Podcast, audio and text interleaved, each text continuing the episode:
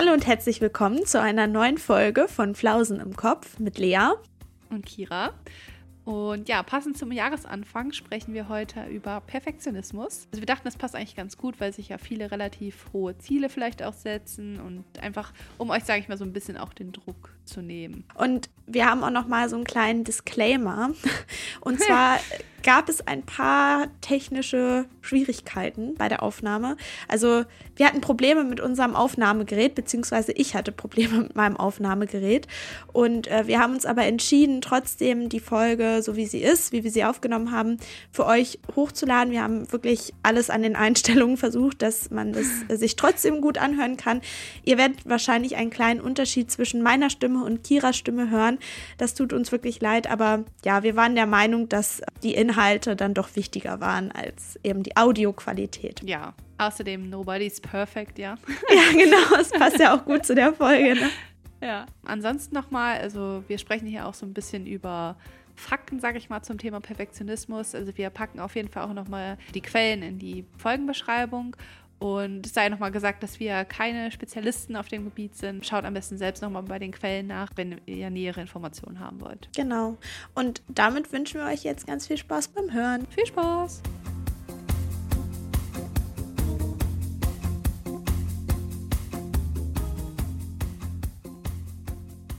Irgendwie fühlt sich das gefühlt jetzt also ich meine, das ist noch die erste Folge, die wir jetzt im neuen Jahr aufnehmen, aber das fühlt sich gerade irgendwie an wie die erste richtige Folge so im neuen Jahr, weil die letzte Folge, die kam ja auch schon im neuen Jahr raus, aber war ja so eine Special-Folge irgendwie.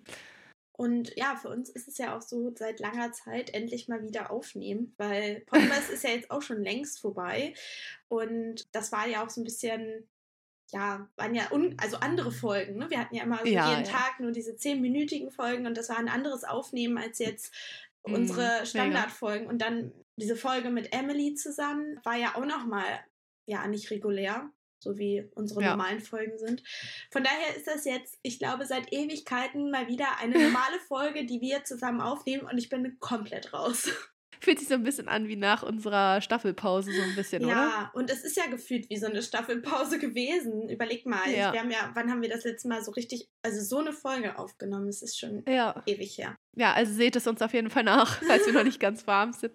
Ach, und übrigens, ihr hört es wahrscheinlich schon, ich bin ein bisschen erkältet. Ich bin irgendwie leicht krank ins neue Jahr gestartet. Ähm, deswegen klinge ich nicht so fresh wie sonst vielleicht. Willst du dann direkt mal mit deinem Low starten, wenn du schon von deinem ja. redest? Ja, also zum einen halt äh, bin ich ja etwas erkältet. Aber das ist gar nicht mal so schlimm, weil es geht eigentlich schon wieder. Ich hatte einen Tag Halsschmerzen und danach war es eigentlich schon wieder okay. Ich klinge halt noch sehr krank, meine Nase ist noch so ein bisschen zu, aber ist jetzt nicht so, so dramatisch. Und mein Low ist vielmehr irgendwie, dass ich einfach noch nicht so. Bei mir kickt einfach diese Neujahrsmotivation noch nicht so richtig. Und das finde ich irgendwie ein bisschen schade, weil sonst war das immer so voll mein Ding. Also nicht so, dass ich mir tausend Ziele aufgeschrieben habe und dann so, boah, jetzt let's go oder so. Aber irgendwie war das immer so wie so ein Neustart und ich weiß nicht, war dann irgendwie immer gleich so, boah, voll cool, ich habe richtig Bock einfach irgendwie auf das Jahr, ich habe richtig Bock, was zu machen. Und ich meine, ich habe ja jetzt sogar was zu tun, theoretisch, meine Masterarbeit äh, schreiben. Ja, und irgendwie, ich weiß nicht, ich kann mich, mich noch nicht aufraffen irgendwie. Ich bin noch voll im Weihnachtsferienmodus irgendwie. Ja, ich auch. Also das ist auch definitiv mein Low.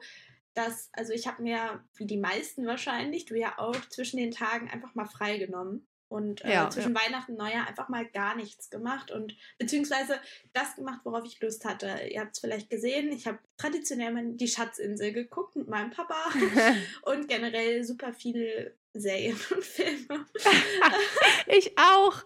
Ich habe das Gefühl, unsere Stories in den letzten Wochen, so zwischen Weihnachten und Neujahr, waren einfach nur irgendwelche Serien ja, und so. Aber irgendwelche ich Filme. geliebt und ich bin leider noch nicht wieder drin, so wie du. Also also so wie du auch, bin ich auch noch nicht drin. Und ich habe mir eigentlich mhm. vorgenommen, diese Woche total durchzustarten und produktiv zu sein. Und ja, ich glaube, da bin ich noch nicht angekommen und es fällt mir auch echt schwer. Also wie du schon sagst, so diese Neujahrsmotivation, die man ja sonst eigentlich, oder ich habe die auch sonst immer, ja. ähm, habe ich eigentlich gar nicht. Also ich habe nicht mal so, wenn ich drüber nachdenke, oh, richtig Bock jetzt hier meinen Kalender zu füllen und mir bei Notion wieder neu was anzulegen und so. Ich bin irgendwie noch gar nicht drin. Ich bin noch so richtig im Gammel-Modus und das nervt ja, die mich. ich, also ich finde es echt schwierig. Also wenn ihr irgendwie einen Tipp habt, schreibt uns bitte, was kann man machen? Ja, äh, ich helft bin echt uns. ratlos. Ah, ja. Ja.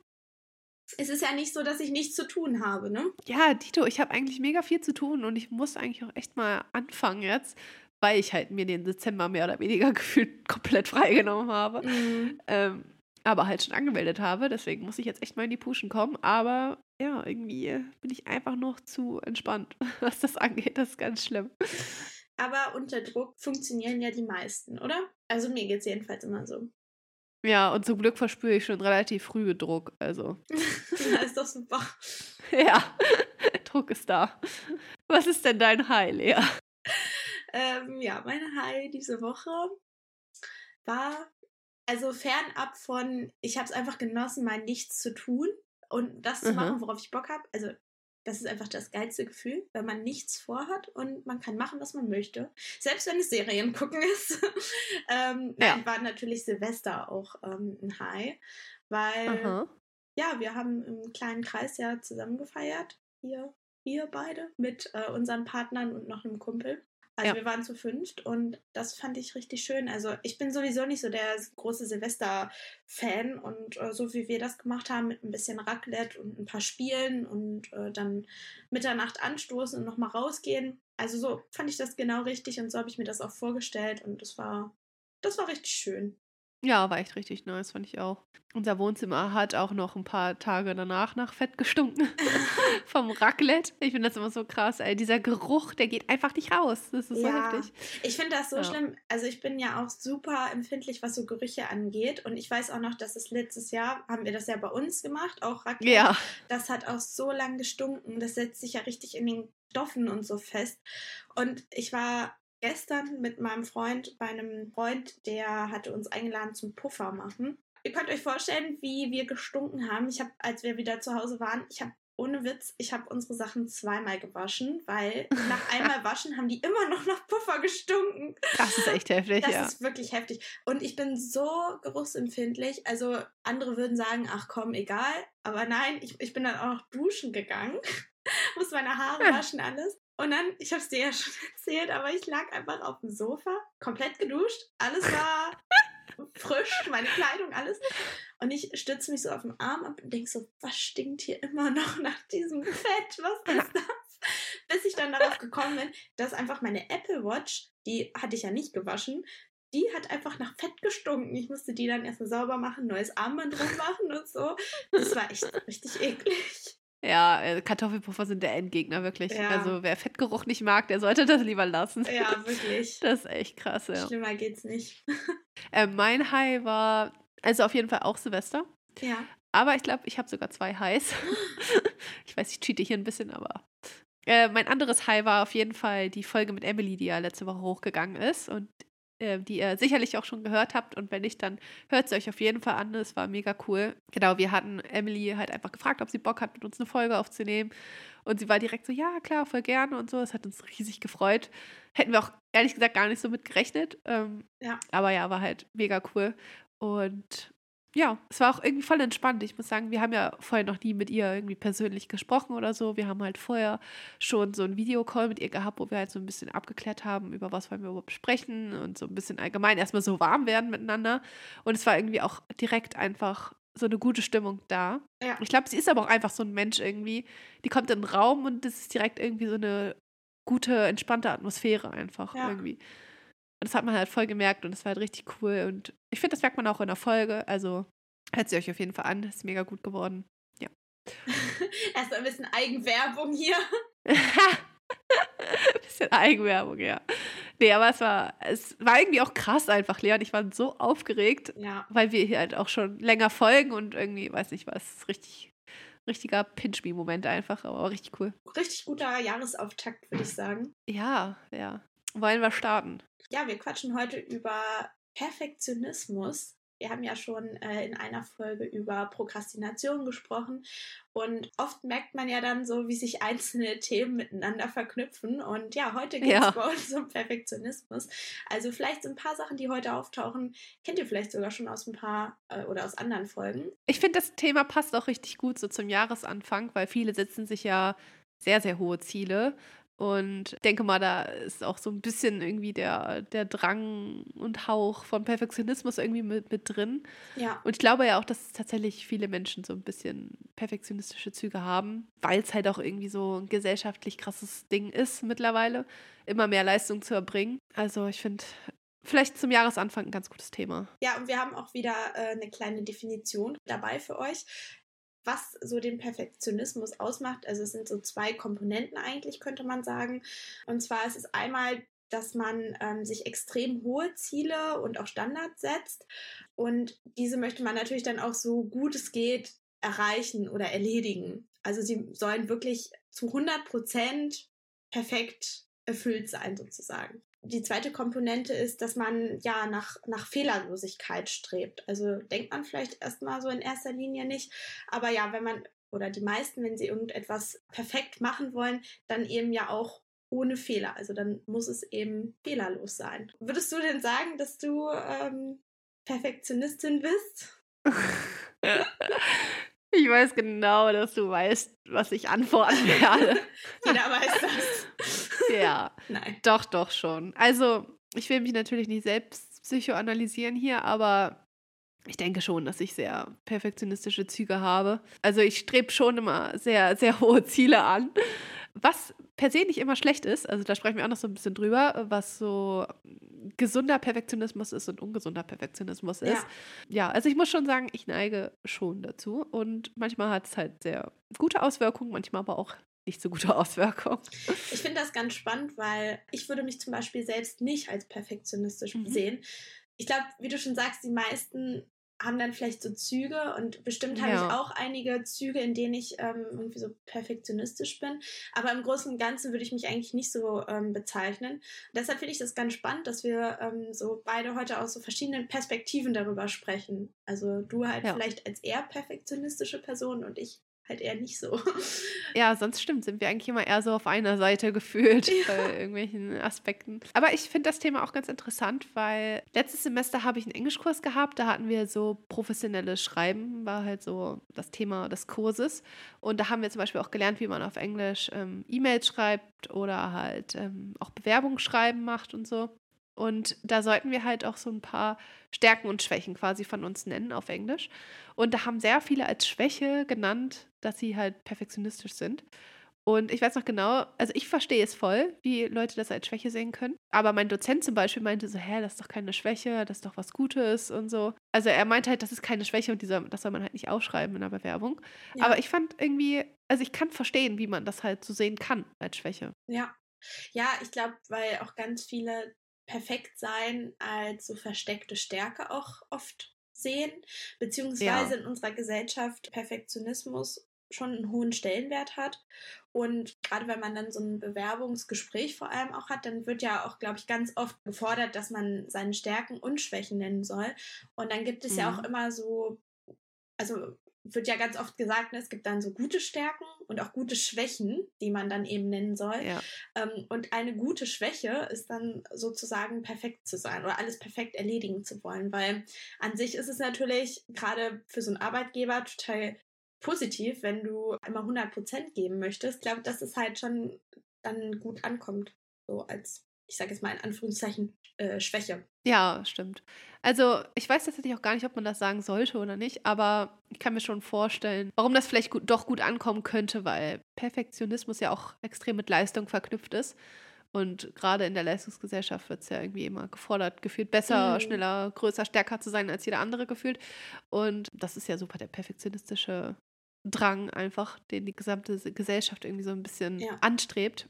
Also kann ich auf jeden Fall irgendwie nachvollziehen. Aber ich fand es halt so interessant, irgendwie, dass das für die einen so komplett positiv und für die anderen so komplett negative Eigenschaft sein kann. Ja. Und ich glaube, das liegt halt daran, dass es halt sowohl gesund als auch ungesund irgendwie sich auswirken kann. Und ähm, wir haben mal nachgeschaut und es wird tatsächlich auch in gesunder und ungesunder Perfektionismus unterteilt, beziehungsweise wird der ungesunde Perfektionismus auch dysfunktionaler Perfektionismus genannt. Man nennt es auch den besorgten Perfektionismus. Das heißt, dass man quasi Angst davor hat, Fehler zu machen und seine eigene Persönlichkeit, also auch sein eigener Wert quasi extrem mhm. von der Leistung abhängig ist, die man erbringt. Das heißt, wenn ich zum Beispiel eine schlechte Leistung erbringe, habe ich das Gefühl, dass ich wertlos bin. Und also mein Selbstwertgefühl halt extrem mit meiner Leistung, sag ich mal, verknüpft ist. Genau. Das ist so dieser ähm, dysfunktionale Perfektionismus. Und beim gesunden Perfektionismus ist es halt so, dass man halt trotzdem sein Bestes geben will, sich bemüht und ambitioniert ist, aber ähm, auch Fehler akzeptieren kann und die nicht unbedingt mit seinem eigenen Selbstwert quasi in Verbindung bringt. Und ich glaube, dass es da auch voll viele Abstufungen gibt, weil Klar, so ja. es hängt ja schon sehr auch vom Selbstwert ab, wie man ja jetzt gehört hat. Und ich ja. glaube, auch das schwankt ja immer wieder. Ne? Also auch mhm. allein, wenn ich jetzt an die letzte Folge denke mit Emily, wo wir über Schönheitsideale gesprochen haben, auch sowas kann dich ja irgendwie beeinflussen, ne?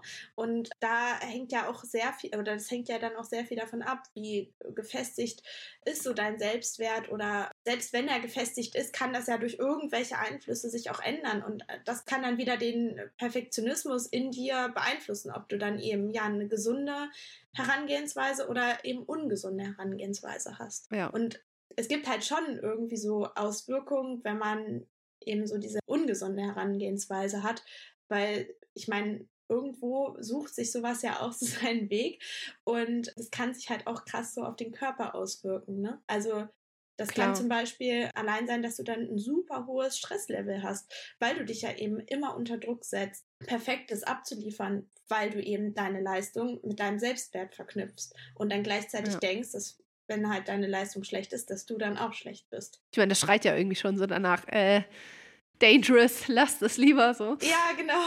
Aber so einfach ist es natürlich nicht. Ähm, genau, und es kann halt auch schon ja, zu Burnout oder Depressionen führen, auch wenn du dich halt dann halt immer traurig bist oder schlecht fühlst, dass du halt nicht perfekt bist, was du halt nicht erreichen kannst, weil niemand ist perfekt und niemand kann perfekt sein. Und deswegen ähm, kann man halt quasi dauerhaft unzufrieden mit sich selbst sein, was dann halt eben zu Depressionen führen kann. Ne? Ja.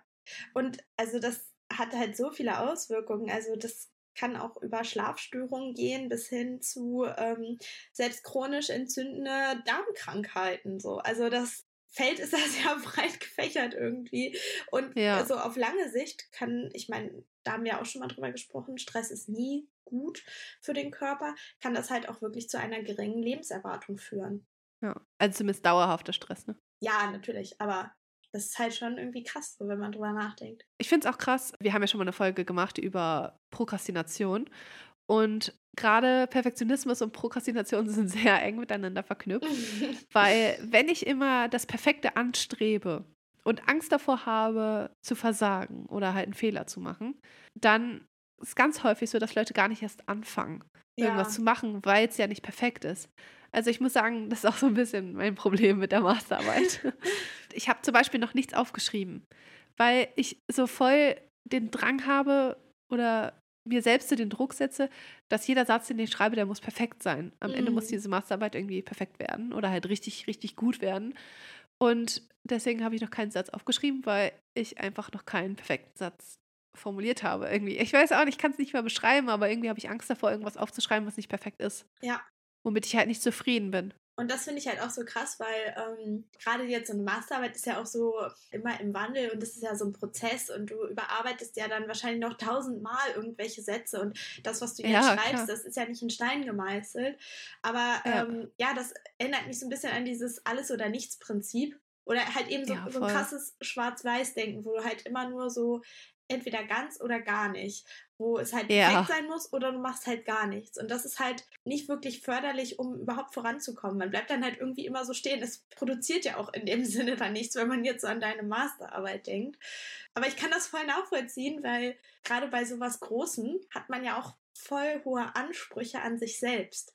Und dann denkt man, wenn ich jetzt irgendwie erstmal irgendwas aufschreibe, das, das, was bringt einem das? Also man denkt dann so, das ist ja nicht gut genug. Es muss halt ja, richtig genau. gut sein. Ich kann das auf jeden Fall voll nachvollziehen. Ja, ist richtig schlimm, ey, wirklich. Vor allem, ich weiß ja, dass es nicht sinnvoll ist. Nichts dazustehen haben ist ja noch weiter entfernt von einer guten Leistung, als irgendeinen nicht perfekten Satz dazustehen haben. Also, ja. ist ja irgendwie so dumm. Es ist halt auch wieder voll der Teufelskreis, weil je länger ich quasi das hinauszöger, irgendwas aufzuschreiben, desto weniger Zeit habe ich natürlich, da steigt dann natürlich wieder der Druck. Ja, dann habe ich halt noch nicht so viel Zeit, irgendwas Gutes zu produzieren. Irgendwie. Also, ja, ja schwierig. Aber irgendwie ist ja auch genau das, sage ich mal, dieser Grad auch irgendwie zwischen dem Gesunden und Ungesunden. Also wir haben ja schon gelesen in der Definition, dass halt zwei Komponenten hat, nämlich einmal halt dieses Streben nach hohen Zielen und Standards, was an sich ja, das ist halt etwas, was nicht schlecht ist. Also wenn ich halt hohe Ambitionen habe und danach strebe und mir Mühe gebe und so, ist das ja eigentlich eine gute Eigenschaft. Ja. Das Problem wird halt erst so mit der zweiten Komponente, also kommt halt eher so mit der zweiten Komponente, mit diesem Angst haben vor Fehlern. Mhm. Weil wenn du nach etwas strebst, nach etwas hohem, einem hohen Ziel, ist das ja völlig okay. Du wirst wahrscheinlich Fehler machen auf dem Weg, ist ja auch logisch. Also wir sind alle Menschen, wir machen alle Fehler. Die Sache ist halt, wie du damit umgehst. Ne? Also kann ich halt mit Fehlern umgehen, kann ich daraus lernen, mache ich weiter oder zerstören mich diese Fehler komplett. Also dass ich denke, okay, ich bin wertlos, ich kann gar nichts und zweifle dann an mir selbst. Also das ist auch so irgendwie dieser Punkt, wo es halt ungesund werden kann in dieser zweiten Komponente, finde ich. Also diese Fehlerkultur, die man selber hat. Ja, ja. Und das ist ja auch irgendwie dann ganz spannend, mal zu überlegen, wo kommt das überhaupt so her, oder?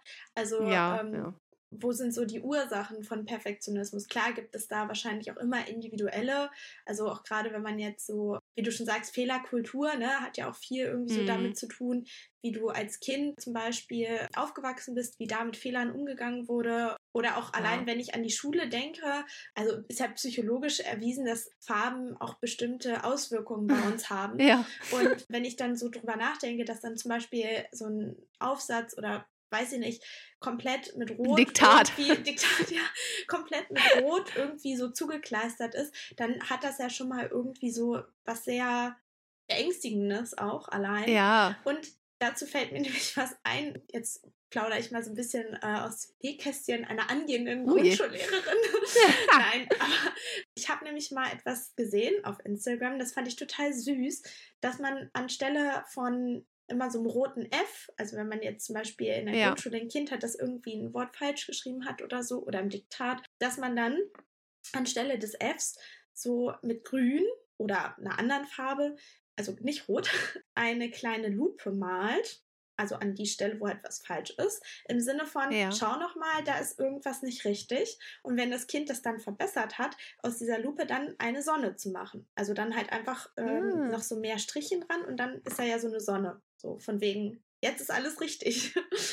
und das finde ich irgendwie ah, richtig süß, süß ja. weil das ja, ja eine ganz andere Herangehensweise ist von, nicht so im Sinne von, du hast hier was falsch gemacht, das ist schlecht und falsch und so, sondern eher ja. so, schau mal, da ist etwas irgendwie nicht ganz richtig, guck da nochmal rein und vielleicht findest du ja das, was falsch ist und dann berichtigst hm. du das und dann gibt es eine kleine Sonne, weil dann alles richtig ist.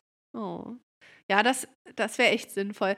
Weil, wenn ich so an meine Schulzeit zurückdenke, Diktate, ich war halt immer super schlecht in Rechtschreibung mm. und allgemein Grammatik, also allgemein Deutsch. Ich kann halt nicht so gut Texte schreiben und formulieren und so. Das ist halt einfach nicht meine Stärke. Mhm. Und gerade bei Diktaten und so, wo halt ja wirklich die Fehler entscheidend sind, also meine Diktate waren rot, da stand überall F und G wow. und was auch immer, alles rot und falsch. Und äh, das ist schon sehr deprimierend, finde ich, wenn man das wieder bekommt. Ja. Und ich glaube, es ist schwierig, auch als Kind dann irgendwie diese Grenze zu ziehen zwischen, okay, das ist jetzt nur deine Leistung oder das ist jetzt persönlich irgendwie. Ja. Dass du ja. persönlich versagt hast oder dass halt dein, dein Deutsch einfach nicht so gut ist. Aber es ist ja nicht so schlimm. Das kann man ja verbessern. Das ist ja, ja keine persönliche Eigenschaft, die jetzt an dir schlecht ist oder so. Ja, und da muss ich, also wenn ich auch so zurückdenke, wir hatten dann auch, wenn wir irgendwie zum Beispiel einen Aufsatz geschrieben haben, hatten wir auch Lehrer, die dann teilweise so, du hast ja dann noch so eine Beurteilung darunter oder so, ja. so, ein, so ein Text, was äh, die Lehrerin oder der Lehrer geschrieben hat. Und da waren ganz viele, die das dann auch in Rot geschrieben haben. Das heißt, du hattest dann so einen dicken, fetten roten Absatz. Ähm, da muss nicht mal was Schlechtes drin gestanden haben. Das könnte auch irgendwas Gutes gewesen sein, aber trotzdem in Rot. Und ich meine, jeder Mensch würde darauf erstmal negativ reagieren und nicht unbedingt denken, oh, geil, jetzt habe ich hier irgendwie voll viel Feed gutes Feedback bekommen, so, ne? Allein ja, durch diese ja. Farbe. Das finde ich halt echt ja. heftig. Allgemein, also ganz viel kommt halt auch irgendwie aus der Kindheit. Ich meine, ähm, was nicht gefühlt, auch aus der elterlichen Erziehung. Und hier ist ja auch ganz klar nochmal gesagt, irgendwie, Eltern sind nicht unbedingt schuld daran, sondern ich meine, die sind ja auch nur Kinder von anderen Eltern und man nimmt halt oft irgendwie das mit, was ja in der Kindheit durch die Eltern quasi wahrgenommen hat. Auch und in so. der Elternerziehung Aber es heißt ja gibt es kein Perfekt. Genau, ja. Ich meine, das heißt ja nicht, dass die mit Absicht. Äh, in der Kindererziehung, nicht in der Elternerziehung. Eltern sind auch nur Kinder. Ja, ist halt echt so. Ja, aber ich meine, ähm, ja, jetzt nicht irgendwie so zu den Eltern drin, ey, wegen dir bin ich toxisch, perfektionistisch oder so. Ne? Also klar, es gibt schlechte Eltern und so, aber ich meine, die haben das ja auch nur irgendwo her. Deshalb kann ich mir vorstellen, dass das immer nicht so einfach ist, da irgendwem die Schuld zu geben. Aber ganz viel kommt tatsächlich aus der elterlichen Erziehung, also was dysfunktionalen Perfektionismus angeht. Und zwar auch gerade zum Beispiel die Erwartungshaltung der Eltern. Also viele Eltern stehen halt, glaube ich, auch selber krass unter Leistungsdruck, bei denen ja oft so, auch bei Elternabenden oder so, ja, hier der Mhm. Klassenschnitt ist so und so und dann sehen sie, okay, mein Kind ist nicht so gut wie der Klassenschnitt und dann projizieren sie quasi ihre eigenen Ängste und so, dass ihr Kind, sage ich mal, nicht so gut ist wie die anderen Kinder zum Beispiel, auf ihr Kind. Und dieser Druck quasi, der dann entsteht, kann dann halt dazu führen, dass die Kinder halt versuchen, irgendwie unrealistisch große Ziele zu haben oder halt eine schlechte Fehlerkultur irgendwie entwickeln. Ja, und Kinder imitieren natürlich auch sehr viel. Also Ja, wenn Eltern ja. zum Beispiel ähm, sich perfektionistisch verhalten, dann imitieren das Kinder auch. Oder sie, sie bekommen es ja auch einfach mit irgendwie, ne? Ob sie es jetzt imitieren oder nicht, aber sowas bekommt man ja auch mit, so in der Kindheit. Was ich aber noch sagen wollte zu dem, was du meintest, äh, per se hat ja auch irgendwie niemand Schuld so daran. Also es ist ja generell Ja, irgendwie etwas, wie du schon gesagt hast, ne? Jeder nimmt irgendwie auch was aus seiner Kindheit mit, so Eltern ja eben auch aus ihrer Kindheit. Ich glaube, es ist einfach super wichtig, sich das einfach bewusst zu machen und vielleicht auch so, dass Eltern sich auch sowas bewusst machen, woher Klar, kommt ja. mein Verhalten eben und äh, dann einfach damit umgehen zu können. Oder dann halt auch zu sehen, okay, ich habe anscheinend irgendwie einen eher ungesunden Umgang mit meinem Perfektionismus. Was kann ich tun, um eben einen gesunden Umgang zu finden? Ne? Ja. Das wollte ich nur noch kurz einschieben. Ich finde es auch voll krass, dass zum Beispiel Überfürsorglichkeit von Eltern auch zu Perfektionismus führen kann Mhm. bei Kindern. Und ich kann mir das auch eigentlich ganz gut vorstellen, weil wenn Eltern so sind, so nein, ähm, das ist viel zu gefährlich, mach das nicht, es kann das und das passieren, so richtig, es können so alle schlimmen Szenarien gefühlt passieren, Mhm. dann kann das ja voll dazu führen, dass die Kinder halt denken, okay, wenn ich irgendwas falsch mache, passiert ganz viel Negatives. Also irgendwie, dass sie halt mögliche negative Konsequenzen ihres Handelns halt super, also da halt super starken Fokus einfach drauf legen und dann halt auch Angst davor haben, Fehler zu machen, weil sie halt denken, okay, es gibt tausend schlimme Konsequenzen, Ja. die dann folgen können. Ich finde es auch ganz spannend, wenn zum Beispiel Kinder sehr autoritär erzogen werden oder eben auch überfürsorglich, dann sind Kinder auch ganz oft oder haben Kinder oft Schwierigkeiten, zum Beispiel Entscheidungen zu treffen oder eben, wie du schon sagst, alles muss eben dann auch später jetzt im weiteren Lebensverlauf so perfekt sein. Ja, Und das ist einfach, ich finde das einfach so krass, ne, was, ja, wie einen so die Erziehung eben formt. aber ich finde auch, also gut, jetzt aktuell, ne, also jetzt sag ich mal außerhalb der Kindheit noch, merkt man das halt auch extrem, finde ich, auf Social Media. Also ich meine, da haben wir auch schon drüber gesprochen, dass man sich halt oft vergleicht, ob man will oder nicht. Also ganz oft halt auch unterbewusst irgendwie vergleicht. Und da ja diese ähm, scheinbar perfekten Leben teilweise präsentiert werden, wo du halt nur die positiven und guten Sachen Mhm. siehst, die ja teilweise dann noch in Szene gestellt sind irgendwie.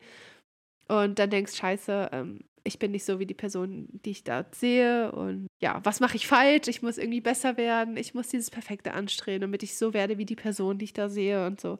Also ganz viel, glaube ich, auch einfach Social Media. Ich meine, gerade wenn wir so zurückdenken an diesen Z-Girl-Trend, also Wo wir ja auch schon eine Das- Folge drüber gemacht haben. Ja.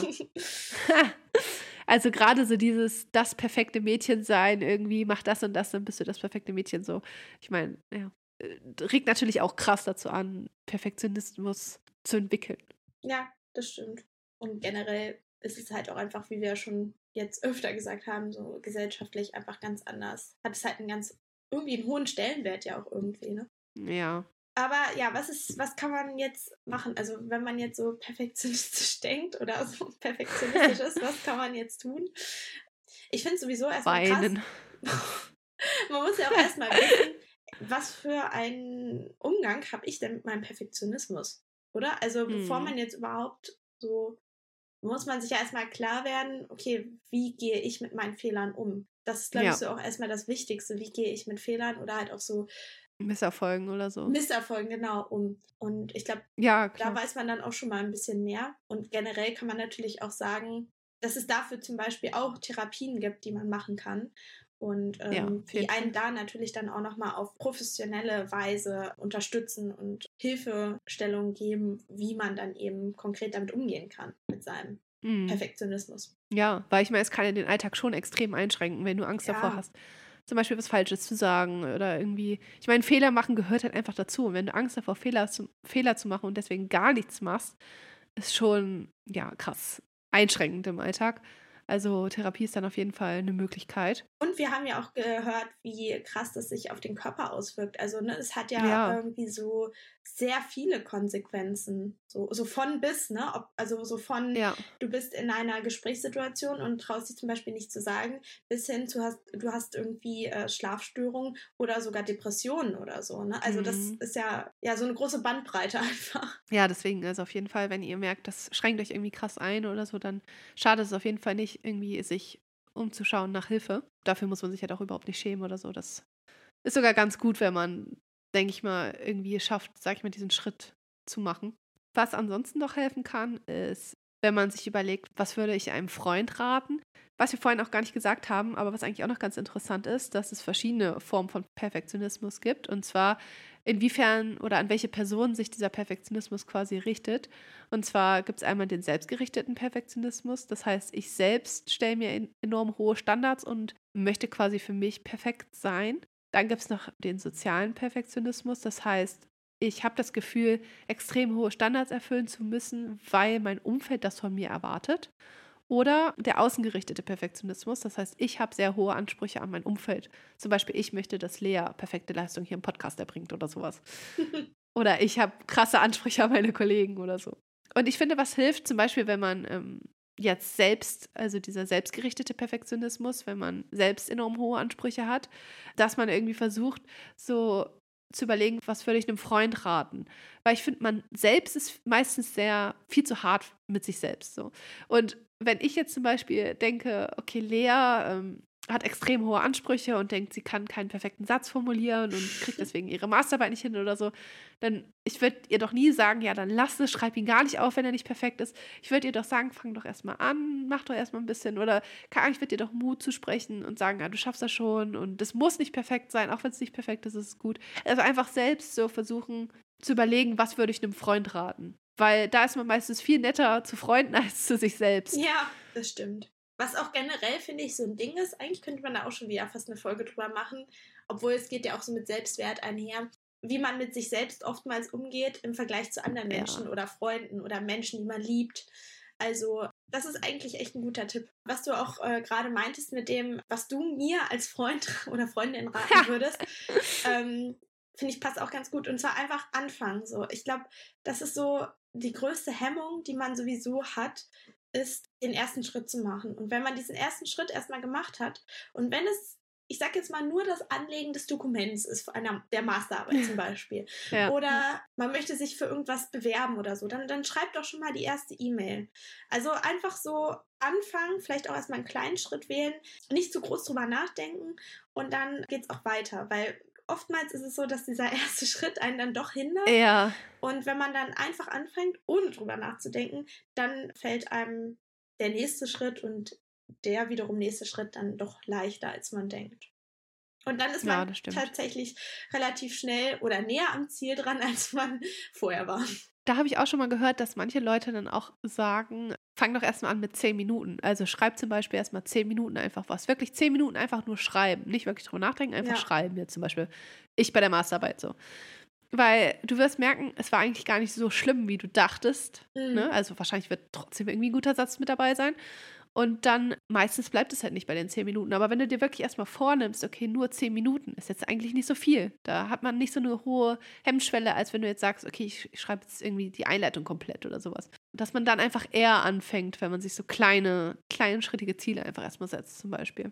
Ich habe das manchmal auch, oder also ich glaube, das kennt wahrscheinlich auch, oder kennen wahrscheinlich auch viele, wenn man so diese Angst vorm weißen Blatt hat. Also man hat irgendwie Ja. so ganz am Anfang eines Dokuments, man weiß irgendwie, okay, ich will jetzt zum Beispiel die Einleitung schreiben und dir fällt partout nichts ein. Und dann ist da diese Angst vor dem weißen Blatt, weil da ja eben noch nichts steht.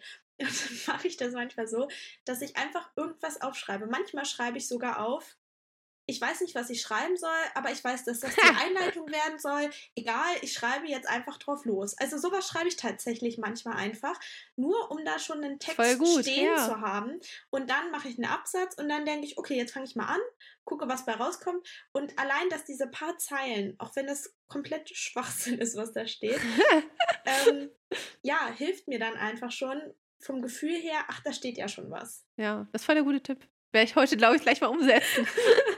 Ich hasse diese Masterarbeit. Ich habe keine Lust darauf. Es kann helfen. ja, das kann ich mir gut vorstellen. Ähm, dann habe ich noch kennengelernt, gibt es das Pareto-Prinzip. Das habe ich tatsächlich auch von Brust raus kennengelernt. Ich habe mir die endlich mal angeschaut, nachdem Lea so viel von denen geschwärmt hat. ja, fand ich ganz cool. Sie hat es vorgestellt, dass man quasi mit 20% Einsatz, also wenn ich mir jetzt vornehme, zum Beispiel, ich lerne jetzt statt äh, sagen wir mal, zehn Stunden am Tag, lerne ich nur eine Stunde, aber dafür 100 Prozent. Also ich gebe alles. Und mit diesem weniger Einsatz kann ich aber ein höheres Ergebnis erzielen, zum Beispiel 80 Prozent Ergebnis. Also das ist dieses Pareto-Prinzip mit 20 Prozent Einsatz, 80 Prozent Ergebnis erzielen. Mhm. Weil in diesen zehn Stunden, die man sich vielleicht normalerweise vornimmt, lenkt man sich vielleicht doch insgesamt drei Stunden ab oder man ist sich die ganze Zeit konzentriert oder so. Also manchmal ist es besser, weniger Zeitraum, dafür 100 Prozent Energie um halt trotzdem ein gutes Ergebnis zu haben. Ja. Oder viel rauszuholen einfach. Und ich muss sagen, ich finde es auch richtig gut. Das habe ich auch schon länger jetzt gemacht beim Lernen. Das heißt Pomodoro-Lernmethode. Ich weiß nicht, ob ihr das kennt. Das hast du, glaube ich, auch schon öfter erzählt. Und wir haben auch ja? schon öfter von der Baum-App gesprochen. ja, also man kann natürlich auch jede andere App benutzen oder einfach sich einen Timer stellen. Aber ich finde das mega gut, weil man also in 25 Minuten Intervallen lernt. Also wenn man sich jetzt zum Beispiel einen Timer setzt auf 25 Minuten, in denen konzentriert man sich so gut es geht halt, ne? also am besten halt voll darauf konzentrieren und sich nicht abzulenken, weil 25 Minuten ist halt echt nicht lang. Und dann hat man fünf Minuten Pause. Und da hat man wieder 25 Minuten. Und dann hat man zum Beispiel 10 Minuten Pause oder eine Stunde Pause, je nachdem, wie man das halt legen will. Aber diese 25 Minuten Konzentration finde ich richtig gut, weil ich finde 25 Minuten ist halt keine große Hürde irgendwie. Und das ist ein Zeitraum, für den man sich wirklich gut konzentrieren kann. Und wenn du dann weißt, okay, du hast dann eine kleine Pause, kannst du nochmal kurz Kopf frei machen oder so und dann geht's weiter. Ja, also das finde ich ganz gut. Und natürlich die Baum-App ist noch so eine kleine extra Motivation, aber über die haben wir ja schon tausendmal gesprochen, muss ich jetzt nicht nochmal erwähnen. Ja. Also, das hört sich auf jeden Fall sehr ähm, schlüssig auch an. Also, wenn ich so, ja, wenn man so drüber nachdenkt, auch da finde ich, ist diese Hemmschwelle viel geringer, wenn man sich überlegt, ach komm, ich mache jetzt mal 20 Minuten, was ja echt nicht viel ist, richtig ja. viel, anstatt wenn man morgens aufsteht und denkt, scheiße, heute muss ich den ganzen Tag lernen. So, ne? Das ist ja auch ja, schon mal, ja. Äh, das ist ja auch schon mal ein kleiner Schritt, lieber 20 Minuten voll, als, keine Ahnung, drei Stunden halbherzig. So, das, das genau, macht Sinn. Äh, falls ihr ja. vielleicht sogar auch noch mehr Tipps habt, wie ihr mit eurem perfektionistischen Denken, Verhalten umgeht, dann schreibt uns das ganz gerne über Instagram. Ähm, da freuen wir uns drüber. Denn es gibt bestimmt noch ganz viele andere Methoden und Möglichkeiten, wie man da seinen Perfektionismus auf eine gute Art nutzen kann. Genau. Ansonsten schaut auch gerne bei uns äh, auf Instagram vorbei. Wir teilen da auch ganz oft Videos und Reels und äh, Stories aus unserem Alltag.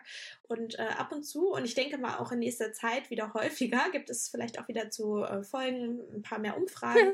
also wenn ihr da Bock habt, ein bisschen eure Meinung oder was auch immer äh, mitzuteilen, dann schaut gerne vorbei. Schreibt uns auch gerne eine private Nachricht. Wir freuen uns darüber. Ansonsten freuen wir uns auch über eine Bewertung. Hier auf Spotify könnt ihr ja auch auch Sterne verteilen und folgt uns auch ganz gerne. Das hilft uns natürlich auch, um noch ein bisschen zu wachsen und natürlich noch mehr Content für euch hier zu gestalten. Und ansonsten vergesst auch nicht zum Beispiel die Glocke hier zu aktivieren. Dann kriegt ihr immer eine Benachrichtigung, wenn eine Folge rauskommt. Ja, ansonsten hoffen wir natürlich, dass ihr gut ins neue Jahr gestartet seid. Nochmal so das Wort zum Montag, sage ich mal ganz am Schluss. Ihr seid wertvoll, unabhängig von der Leistung, die ihr erbringt. Und Nie einen Fehler zu machen ist unmöglich, genauso wie perfekt zu sein. Ihr seid so toll, wie ihr seid. Und ja, wir freuen uns schon auf nächste Woche mit euch. Bis dahin macht's gut. Tschüss. Tschüss.